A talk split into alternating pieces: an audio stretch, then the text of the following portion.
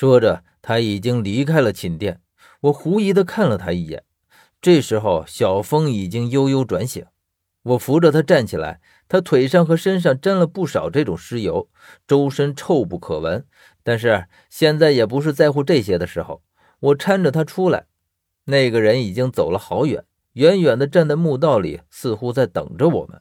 我和小峰跟着他走过去，他领着我们朝明殿走去。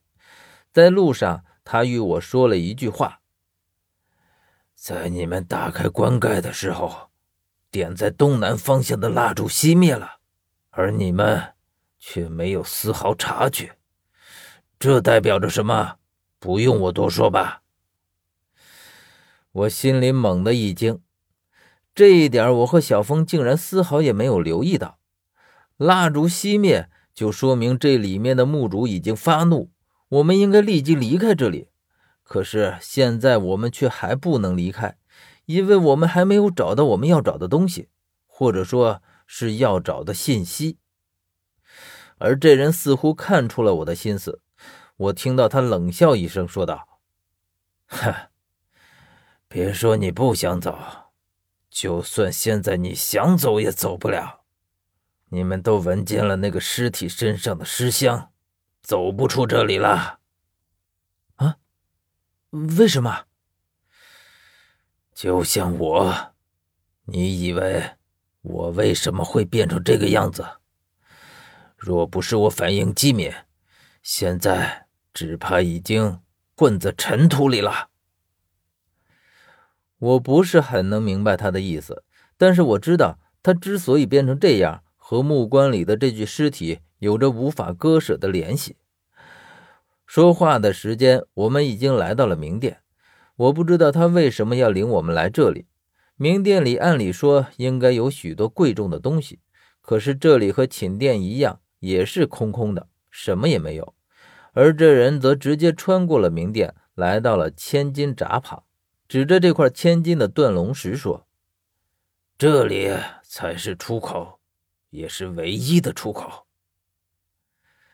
我知道千金闸外就是这个墓的墓口，可是过了如此久远的时间，这外面只怕早已经被泥土所掩埋，而且现在就埋在地下二十来米深的地方。我说：“可可是，我们根本就无法从这里出去，我我们开了盗洞。”可是我的话还没说完，这个人就打断了我。他几乎是咆哮着说道：“我说了，这是唯一的出口。你们下来的盗洞根本就不可能出去了。”我觉得他的话里面一定有什么隐情，于是我问道：“这是怎么回事？为什么不能从盗洞里出去？是因为木棺里尸体的尸香？”这人点点头。唉，我叫王大头，我做事的东家，经营的也算是明老手下的一个盘口。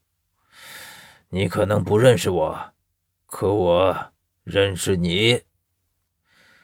王大头这个名字我的确没听过，只是他既然能说出我的名字，那么他说的应该是事实。我问他。